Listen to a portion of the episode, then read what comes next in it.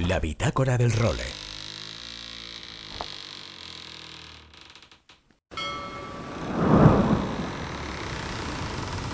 Bienvenidos a bordo del role. Una placentera travesía por los mares del podcast. Zarpamos ya en busca de las mejores historias del mar. A la caña, Nacho Gómez Zarzuela.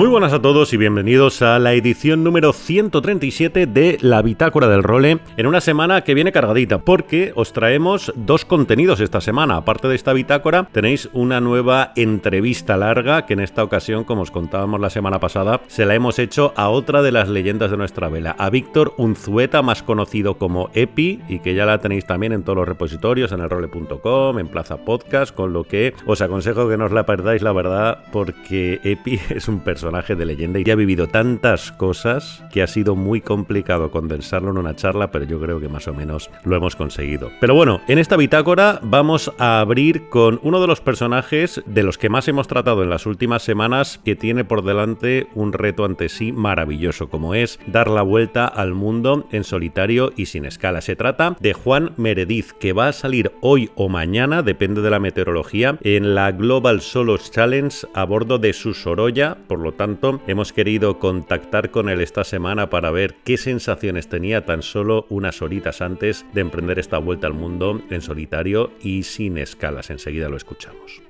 Y hoy también es la salida porque estamos en época de regatas oceánicas a tope. Aparte de la salida de varios de los barcos de esta Global Solo Challenge, ya sabéis que salen por Eslora y hoy le toca a los Class 40 como el Sorolla de Juan, pues hoy sale también la segunda etapa de la Mini Transat. Una edición de la Mini Transat además que nos tiene totalmente emocionados después de la victoria en la primera etapa de Carlos Manera y su chucla, que todo parece indicar, si mantiene el rendimiento que demostró en esta espectacular primera etapa, que puede seguir los pasos a Alex Pella, que ha sido al final el mejor minista de la historia de nuestro país porque consiguió dos podios a principios del siglo y además ganando la segunda de las etapas, esta que van a arrancar hoy, que además es el cruce del Atlántico, por lo tanto, desde aquí también toda la suerte del mundo para Carlos Manera y para el resto de españoles que compiten en esta nueva edición de la Mini Transat.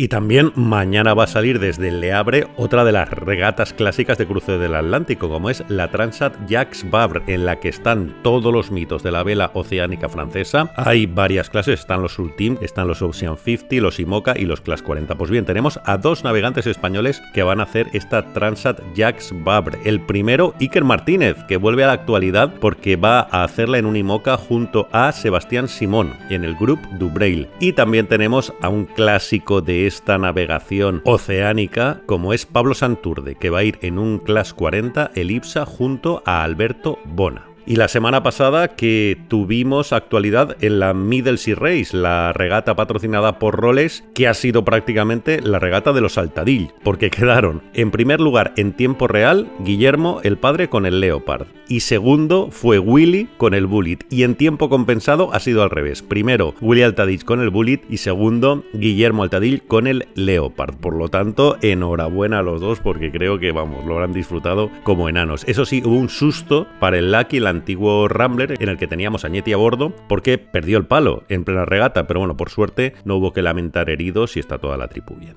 Y en la 44 Cup de Alcaidesa Marina, donde hicimos en directo la pasada edición de este role, se impuso al final el Ceref con Javier de la Plaza a bordo. Además, es un día en el que Javi Plaza celebraba su 50 cumpleaños, por lo que desde aquí le mandamos esa doble enhorabuena.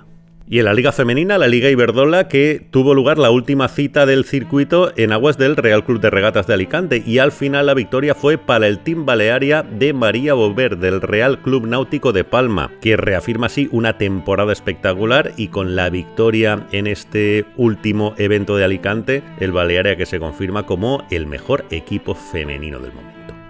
Y hablando del Real Club Náutico de Palma, que es el club al que representa el Balearia, tuvieron lugar el jueves las elecciones para la presidencia. Además, una presidencia que va a ser crucial por todos los temas legales que rodean hoy en día al futuro del Real Club Náutico de Palma y que esperemos que lleguen a buen puerto, evidentemente. El nuevo presidente del Real Club Náutico de Palma es Rafael Gil March, que obtuvo 281 votos frente a los 221 de Bartomeu Berga y a los 158 de Miguel Matas. Enhorabuena a don Rafael Gil y a toda su junta directiva.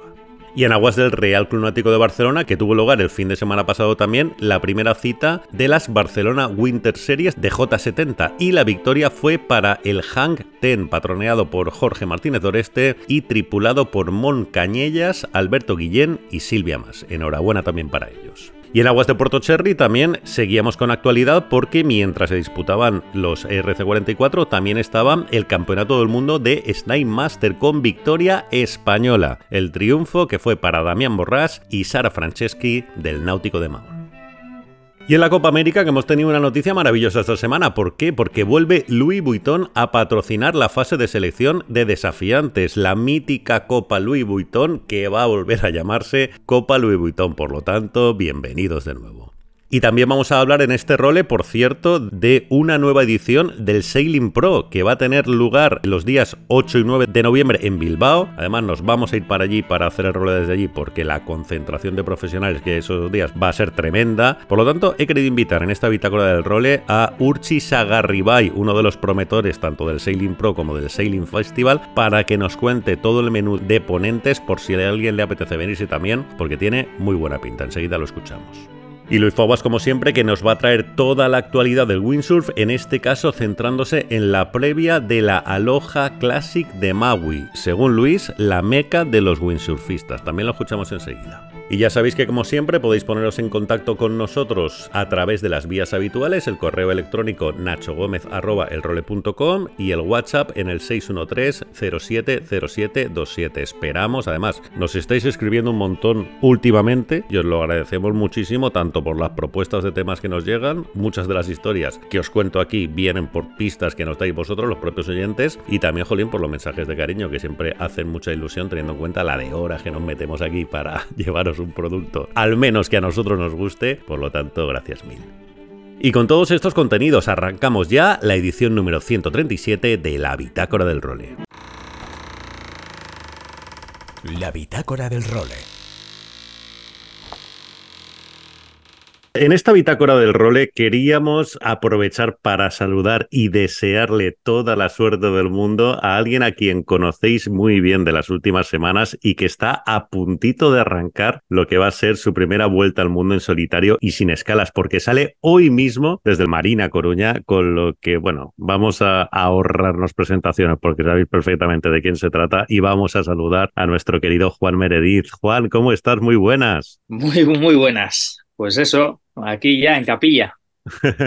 Oye, ¿y qué tal estás viviendo estas últimas horas? Nosotros estamos hablando ahora un miércoles, con lo que te quedan prácticamente, nada, un par de días para acabar de ultimar detalles. ¿Qué tal lo llevas? Ah, bien, van bien. Justo hoy he terminado con las últimas comprobaciones burocráticas, digamos, con la organización. Solo queda que vengan mañana para comprobar que todo está correcto. Están siendo muy, muy, muy estrictos, que es como tiene que ser. Y el barco, bien, eh, ralentizados un poco por la lluvia, pero bueno, también ir adaptándose. Me quedan unos ajustes a efectos de, precisamente, de iridium, de conexiones, que es lo que estamos probando hoy. Acabar de poner el barco a son de mar y eso, mañana jueves tengo la, la inspección porque ya ahí tendré el barco bonito para poder salir y con ganas, muchas ganas. Oye, en estos últimos días antes de meterte en una aventura como esta, al final son 26.000 millas pegando la vuelta entera al, al planeta, ¿tu mente está 100% enfocada en lo práctico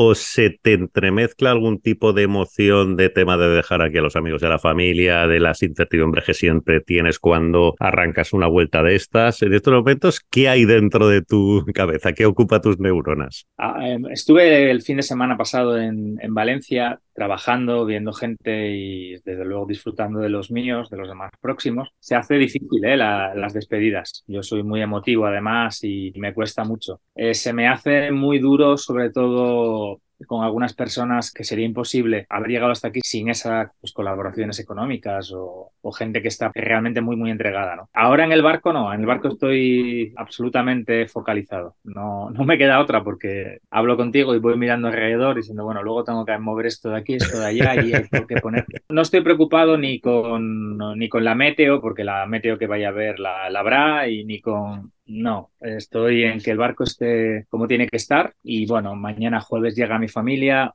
algunos amigos también llegan mañana, tienen mucho trabajo, tienen que ayudarme todavía. El momento de la salida sé que echaré la lágrima porque, como digo, soy muy emotivo, creo que también es que es muy difícil evitar hacerlo, pero especialmente no por el trabajo que me queda por hacer, sino por todo lo que se ha hecho antes, por lo muchísimo que les he tenido que exigir, de que me tengan que aguantar estos dos años, que gente que ha estado ahí, bueno, eso sí que me, puro agradecimiento. Oye, al final, incluso en esta recta final, has reactivado el, crowdfunding, que lo recordábamos la semana pasada, ¿no? En la bitácora, el Make a Champ, que ya no lo sabemos de memoria, barra Juan Meredith. ¿En qué punto has llegado? Creo que, por ejemplo, estabas la última vez que hablamos, que fue a visitarte ahí a Valencia Mar con el barco, estabas pendiente del tema de la potabilizadora, de un par de paneles solares que te habían fallado, estabas un poco ahí con ese tipo de últimos detalles. Al final, ¿en qué condiciones vas a salir el, el sábado, Juan? Bueno, mira, de los paneles justo llegaron ayer, o mejor dicho, llegó, porque deberían haber venido dos, pero solo vino uno. Ya. Eh, bien,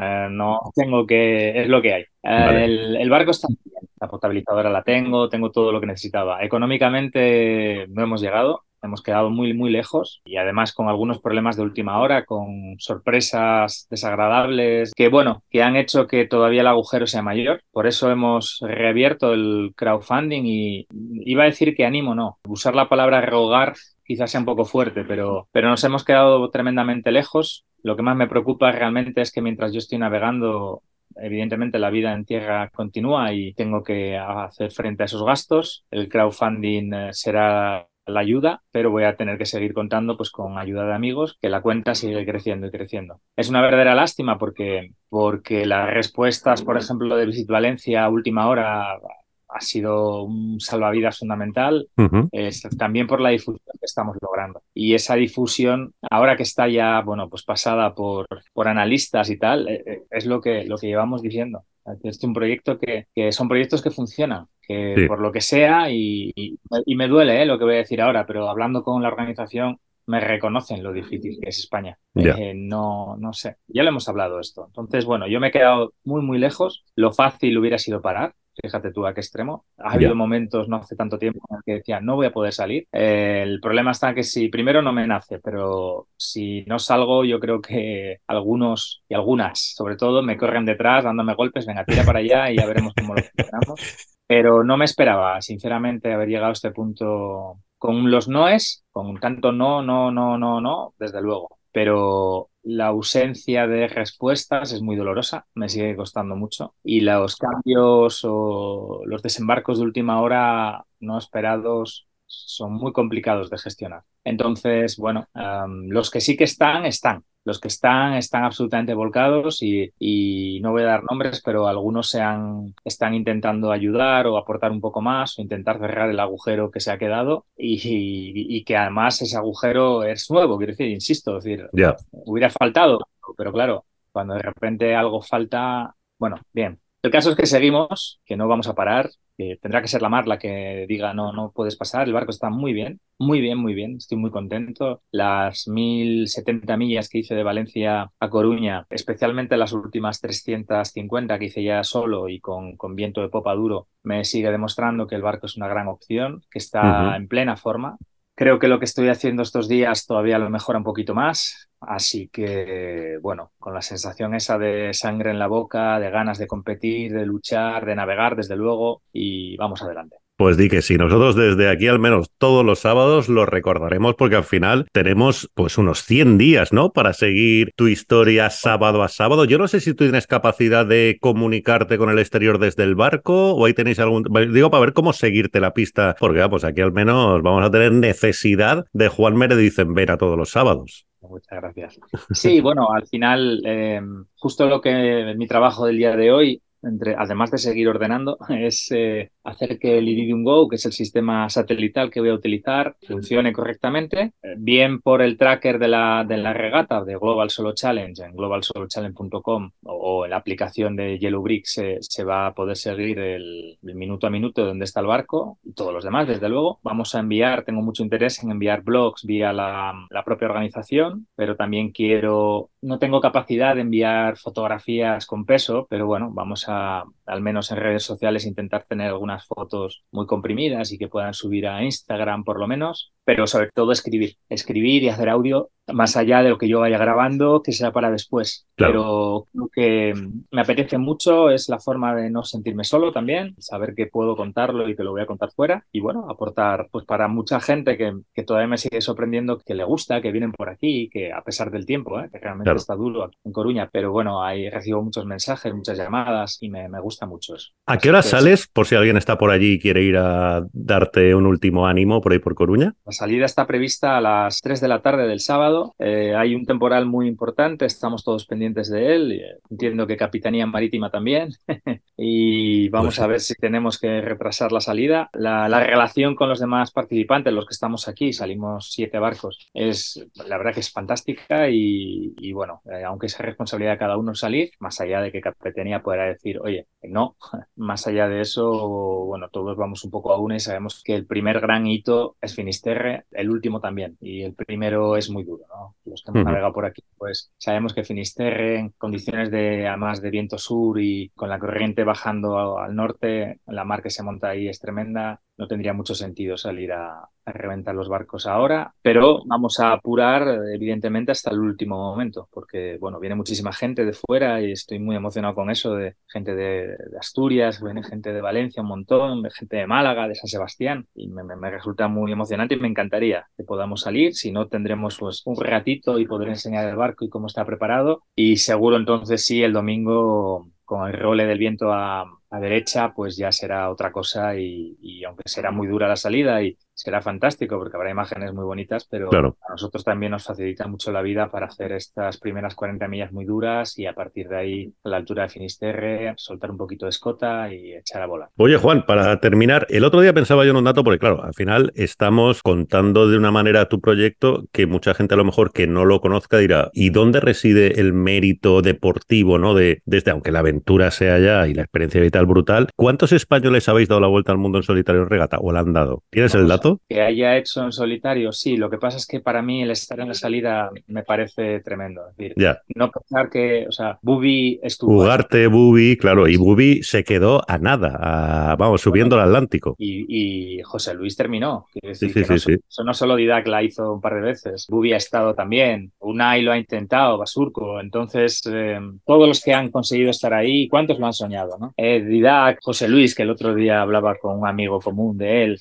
eh, Unai, no, no, somos pocos, ¿eh? la verdad, pero bueno. Por eso digo que al final te estás metiendo en un proyecto deportivo, además de la aventura histórica, que jolín, eh, al final hay muy, muy poquita gente. Se pone siempre el, ejemplo del, Everest, ¿no? Que ha subido infinitamente más gente al Everest de la que ha completado la vuelta al mundo solitario y sin escalas, como lo que vas a hacer tú a partir del sábado, pero que es un reto. Sí que es cierto que posiblemente, y esto que voy a decir lo digo con todas las la precaución, ¿verdad? Sí me siento uno de los tres, cuatro favoritos eh, lo que nos permite la, Global Solo Challenge, mucha gente la está comparando con la Vende Globe y me parece injusto en algunos comentarios y con una falta de desconocimiento por otro, ¿no? Porque el océano es el mismo. Hombre. Es verdad que los barcos no son IMOCAS, es verdad que aquí hay algunos barcos más pequeños y algunos barcos más grandes, pero cualquiera que esté siguiendo en la regata está viendo la, lo bien que lo está haciendo el primer barco, el primero que salió, que lleva un montón de tiempo en la mar. De hecho, ahora mismo iría segundo y ya hay unos cuantos barcos en el agua. Llegaría el día 16 de marzo en las previsiones que es un poco el cálculo que se hace. Es fantástica la estación que está haciendo. Sí que es cierto que en otras ocasiones, pues Unai o José Luis, o bueno, yo creo que la primera de las ocasiones de Bubi no tenía ninguna opción, la segunda era muy difícil, pero tenía un super barco, ¿no? Pero yo sí tengo opciones. Sí tengo opciones reales porque hemos elegido bien. Aquí ahora mismo hay 8 o 9 Class 40 o sea, no soy el único que ha elegido un Class 40. Es un barco que defiende ese rating que tampoco me gusta, pero que aquí no nos queda más remedio. sí, sí.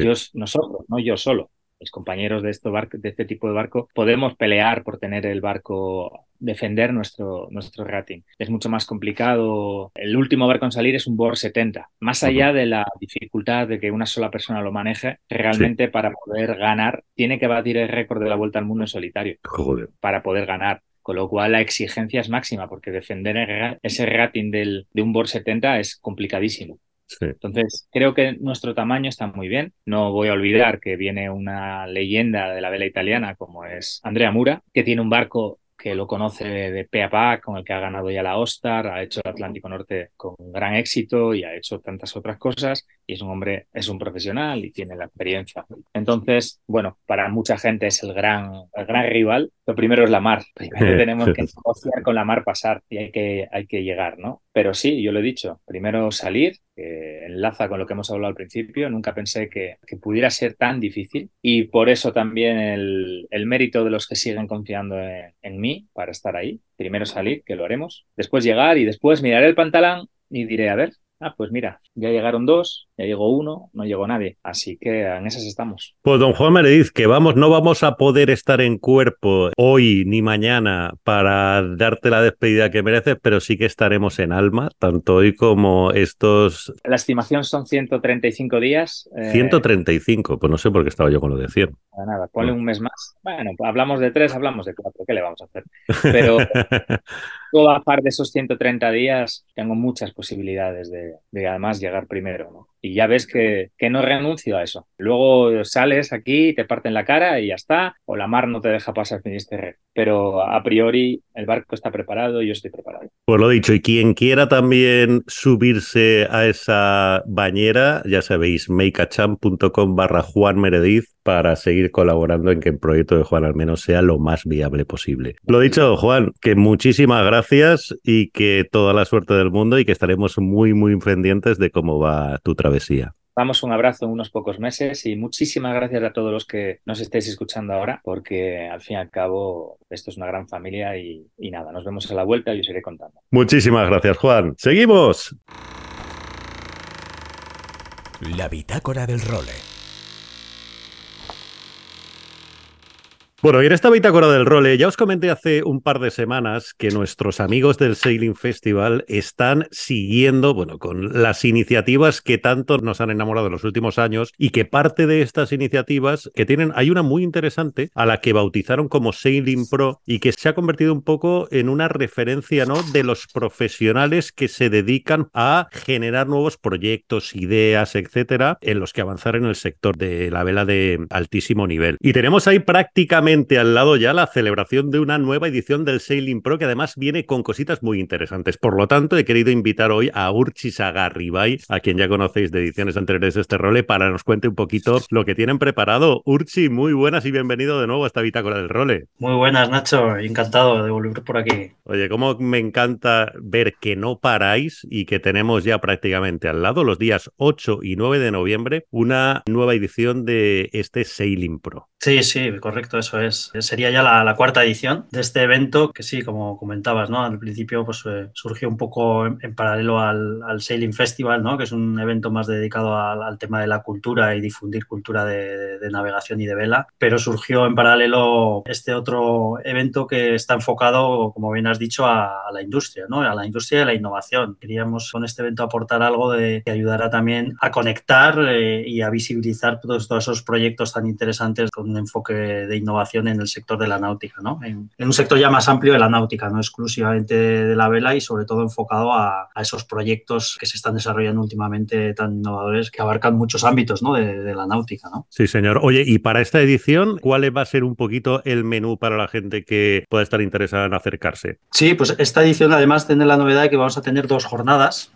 el día 8 y 9 sí ampliamos y porque nos, eh, siempre hemos tenido también mucho, mucho interés y muchas ganas de, incluir también más contenidos en cuanto a la formación ¿no? en el sector también, ¿no? de esos futuros profesionales del sector de, la industria náutica, esas, pues donde están esos futuros talentos ¿no? que vamos a tener y que van a ser los grandes profesionales. ¿no? entonces por eso hemos dividido en dos jornadas y la primera jornada el día 8, que es miércoles, trataremos varias ponencias en torno a, a la formación a nivel universidad en temas de desarrollo de lo que es el sector de la náutica. ¿no? Tendremos una serie de presentaciones de, proyectos muy interesantes, algunos además ya, ya, han pasado también por aquí como el Role, ¿no? como es eh, Green Foil in Spain, que está presentando su fantástica iniciativa ¿no? de, los alumnos de, la Universidad Politécnica de Madrid. También tendremos a, los chicos de, la Universidad de Vigo con otro proyecto también muy interesante que es con el Clean Energy Ship. Y tenemos también a, pues a Luca Rizzotti, que también es conocido por muchos, es el, fundador y el CEO de, Foiling Organization, de Foiling Week. Tienen un proyecto universitario en Italia dentro de Foiling Week que le llaman el Summit Challenge, que también está enfocado a, las universidades para que los alumnos también desarrollen un proyecto de construcción de, un foil, un MOZ en este caso, de la clase MOZ, sostenible, ¿no? Con materiales sostenibles y luego tienen que hacer una competición entre los alumnos. Y por nuestra parte también aquí en el País Vasco, pues también desde la Universidad del País Vasco están empezando a trabajar en este ámbito, tienen un nuevo proyecto que le llaman Aula Innovoat, que es un aula donde los, los alumnos precisamente van a trabajar en este tipo de proyectos, con lo cual pues vamos a tener ahí una serie de diferentes proyectos enfocados en este ámbito universitario. ¿no? Eso para la jornada del, miércoles, día 8. Que es por la tarde. ¿Y el día 9 cuál es el menú que tenemos? Y el día 9 tenemos un menú muy completo, la verdad, que arrancamos a las 9 eh, de la mañana y es hasta las 6 de la tarde. Es un congreso completo, estaremos reunidos todo el día allí, con sus espacios también para sus pausas de café y sus eh, networking y el, la comida, digamos, está el lunch eh, para todos los participantes y asistentes. Y lo que tenemos es distintos temas ¿no? dentro de lo que es el, el, sector de la industria. Arrancamos a la mañana con dos charlas muy, muy interesantes. Le, hemos llamado un nuevo bueno, un concepto de Innovation Talk, ¿no? unas charlas sobre innovación, en la cual vamos a, juntar pues, a, dos grandes referentes, como por ejemplo Gonzalo Redondo del D3 Apply Technology, bueno, que ahora mismo también está en el equipo de diseño de la, de Red Bull. Y tendremos también a, Ignacio Castañeda, que este ha sido el jefe de diseño de CGP Technologies en Nueva Zelanda y ahora es el CTO de St. Yachts, una nueva astillero de barcos eléctricos. Vamos a hacer una charla con ellos, pero ellos nos van a presentar un poco cómo ese traspaso de soluciones del deporte de alta competición, cómo se traslada todo eso a la parte de la industria. Ellos precisamente son, están trabajando en eso, ¿no? vienen de la alta competición, de participar en el diseño de estos eventos como Copa América y 6GP, pero ahora mismo están también trabajando en sus proyectos industriales. ¿no? Entonces estamos en un momento de explosión donde estamos viendo claramente cómo se trasladan desarrollos innovadores del mundo de la competición al mundo más de una aplicación más industrial. Uno de los ejemplos claros de esos es, son la, utilización de las velas rígidas y alas rígidas en, el transporte marítimo, ¿no? en el transporte mercante. ¿no? Y la explosión vino con su uso en, la Copa América, en el GP, etcétera, y ahora vemos que se están muchos proyectos de distintos conceptos, ¿no? Hay varios conceptos, pero bueno, hemos traído uno que nos parece interesante que nos lo presenten, que es el, el diseño que han hecho desde la empresa de, de Penansley, ¿no? En BAR Technologies, de las alas rígidas para el transporte mercante y da la casualidad que una empresa española como es Nervión Naval Offshore, que están trabajando con ellos para poder construir y fabricar esas propias velas aquí en España, ¿no? Con lo cual parece muy interesante que, que vengan desde la empresa, desde Nervión Naval Offshore a contarnos todo este proyecto tan fantástico y que, es un, todo un desarrollo en la industria, ¿no? Y otra de las charlas muy interesantes que tenemos, pues al, al gran Manolo Ruiz Elvira, ¿no? Hombre. Y, y, a Francis Huber, ¿no? del estudio Caponeto Huber, ¿no? Pues, otro eh, crack. Otro crack. La verdad que es increíble poder juntarles y que puedan estar charlando sobre la evolución que está habiendo últimamente, ¿no? Con, con este concepto de los foiling ferry, ¿no? Que se llaman la aplicación de, estos vehículos on foils eh, eléctricos para el transporte urbano o interurbano de personas, ¿no? Vamos a seguir con un, otras ponencias más dedicadas a los procesos de fabricación, cuáles son esas novedades que se están introduciendo en, en la construcción de embarcaciones que hagan que sean también pues, más sostenibles, más eficientes Ahí tenemos a otro gran profesional, eh, referente para muchos, ¿no? Como es eh, José Coello de Sinergia Racing Group. Hombre. Que lo tenemos ahí, que bueno, que yo creo que han construido para casi todas las grandes eh, competiciones, incluido este último, ¿no? De, el magnífico Sucla de, Carlos Manera, ¿no? sí, señor. Tienen una gran experiencia. Además, siempre tienen un enfoque muy innovador, tienen unas herramientas y unos sistemas muy innovadores y todo su bagaje, ¿no? Y después arrancamos un segundo bloque más tecnológico, ¿no? Donde hemos invitado desde un otro gran referente como es Joseph Ozan, que es eh, bueno, el experto en el de Alingui. Yo estuve cenando con él ahí en Barcelona, aprendiendo mucho. Eso es, de la Alingui. Bueno, en la parte también trabaja bueno, desde muchos años en todo el tema, lo que es el, el del desarrollo de los simuladores, ¿no? De, América y trabaja muy directamente también con, con Gonzalo Redondo en, proyectos de cómo aplicar toda la tecnología que se ha desarrollado en estos simuladores pues para aprovechar para una optimización en los diseños a nivel ya más de otro tipo de proyectos más industriales ¿no? y cómo eso nos puede ayudar a, la hora del diseño a mejorar el, esa clave del factor humano, ¿no? cómo influye el factor humano luego a la hora de utilizar los diseños que se hacen. Otra de las invitados importantes que tenemos es, son, es eh, Bruno Guerin. Bruno Guerin eh, pertenece a la empresa CI, es una empresa, bueno, inicialmente de origen es francés. Estos desarrollaron el primer sistema para evitar la colisión con objetos flotantes, ¿no? Antes se llamaba el, el, sistema Oscar, ahora lo han bautizado como CI, para evitar eh, tanto a nivel, están trabajando mucho en alta competición, en que es la Vendée Globe, en la Ocean Race, etcétera, pues los barcos se están equipando de este sistema, ¿no? Que identifica a través de inteligencia artificial posibles eh, objetos flotantes o fauna marina, que también es muy importante, que pueda estar en la, en la, trayectoria de los barcos, ¿no? Para intentar evitar una colisión, ¿no? Y que haya daños tanto en el barco como en la posible fauna o objeto que pudiera haber en, en la ruta, ¿no? Y por último, en este bloque de la, tendremos un, un panel muy interesante sobre las eh, distintas opciones de energía y propulsión a bordo, ¿no? Al final estamos viendo un montón de barcos eh, con propulsión eléctrica, barcos con propulsión de hidrógeno, con energía solar, al final es biocombustible, estamos teniendo una mezcla, ¿no? Que al final es un poco lo que estamos viendo, ¿no? Que no va a haber una, una tecnología que nos va a cambiar y va a ser la única y existente, sino que vamos a tener que convivir, ¿no? Porque cada tecnología pues tendrá su punto fuerte en una serie de, de usos concreta, ¿no? De que en las aplicaciones, pero bueno, hay que ver un poco por hacia dónde está yendo, ¿no? También este, este campo y nos parecía interesante juntar en un panel tanto astilleros como pueden ser eh, aquí a nivel local, que también en del País Vasco tenemos a Lasa y Osilenis que están trabajando en este campo, como a Matt Blue Marine en el tema de hidrógeno o en, en cuanto a infraestructuras a Aqua Superpower. Bueno, Urchi, pues la verdad es que, joder, yo te digo una cosa, me voy a ir para allá, porque creo que voy a sacar material para siete roles de toda la sí. gente que has comentado. Sí, sobre todo es importante es el enfoque que queremos, ¿no? O sea, al final queremos que sirva este encuentro para poner en contacto, ¿no? O sea, al final queremos que también este, el entorno pues, más local, más nacional de aquí se pueda poner también en contacto con proyectos a nivel internacional relevantes y lo mismo, ¿no? Que a nivel internacional también se conozcan proyectos que tenemos aquí y, y profesionales de primer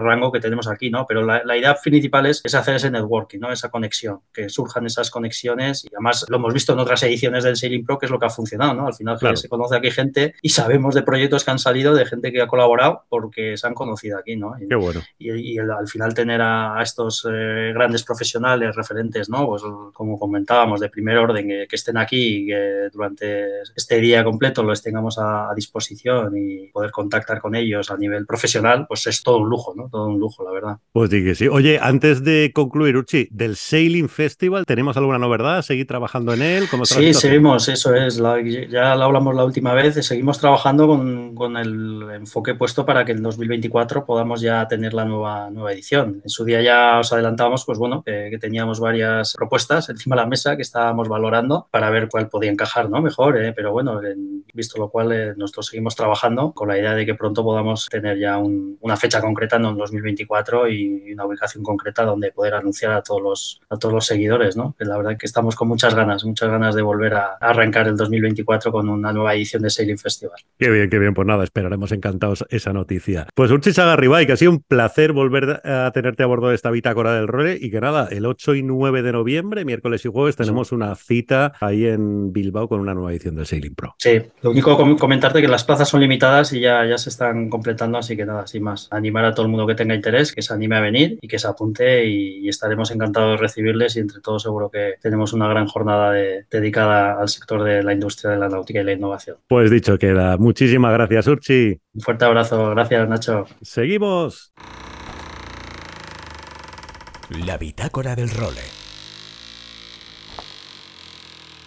Aloha, Nacho y amigos de El Role. Aquí estamos una semanita más, semanita post congreso para mí, donde nos juntamos todas las escuelas de vela o muchísimas escuelas de vela, porque alguna faltó, y pudimos discutir, estar de acuerdo, reírnos, enfadarnos, un poco lo que viene a ser una relación interprofesional, que está muy bien juntar a estas escuelas tan diferentes, escuelas como Ocean Republic, como el Real Club Náutico de Valencia, como el Club Náutico Alicante Costa Blanca, como Aloha Sport o.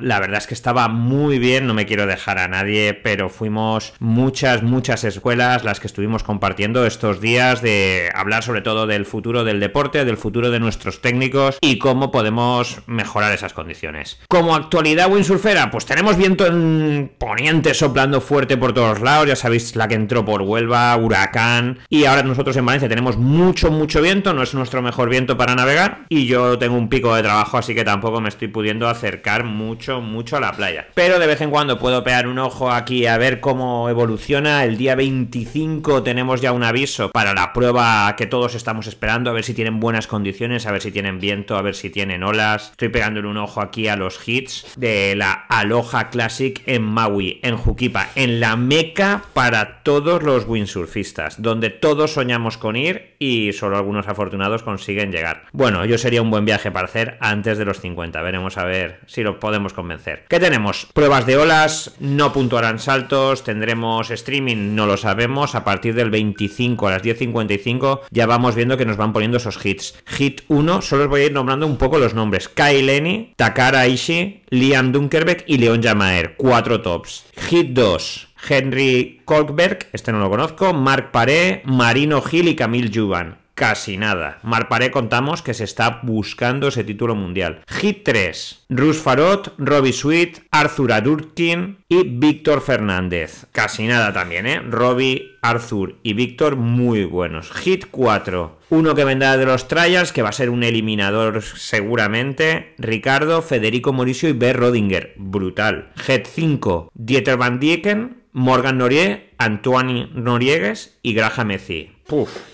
Hit 6, no quedan muchos. Levi Siever, o Levi, como dicen ellos. Antoine Martin, Hayata Ishii, el otro gran japonés. Y Antoine Albert. Puf, una locura. Hit 7, Julian Salmón, Takuma Sugi, Adam Warhol, Jake Sweaty, mucho nivel. Y Hit 8, Jules Denner, Thomas Traversa, otro de los que vienen por los trial, y Marcilio Brown. Marcilio Brown y Thomas Traversa en un mismo. Vamos a ver aquí un poco la evolución, porque ahora mismo sabéis que está todo muy muy apretado, que Ricardo Campello si gana el último evento, lógicamente va a ganar el Mundial, incluso aunque Marcilio o Mark queden segundo y tercero. Pero ¿qué pasa? Si Campello queda a partir del tercero, y Brown queda primero, Brown se llevaría el título. Y si Campello finaliza cuarto, Brown necesita ganar a Marc Paré y ser al menos segundo. O sea, Está todo bastante, bastante complicado. Si Campello finaliza quinto, más o menos es lo mismo. Vamos a ir viendo un poquito cómo van esas quinielas, cómo van esas loterías, porque lo vamos a tener complicado. Ya sabéis que aquí Campello va con Federico Mauricio y Ber Rodinger. Son gente muy, muy buena y además le toca a alguien que venga de los trials, que se supone que sería alguien flojo en cualquier otro evento, pero aquí te puedes encontrar con un atleta de consideración top, top, top.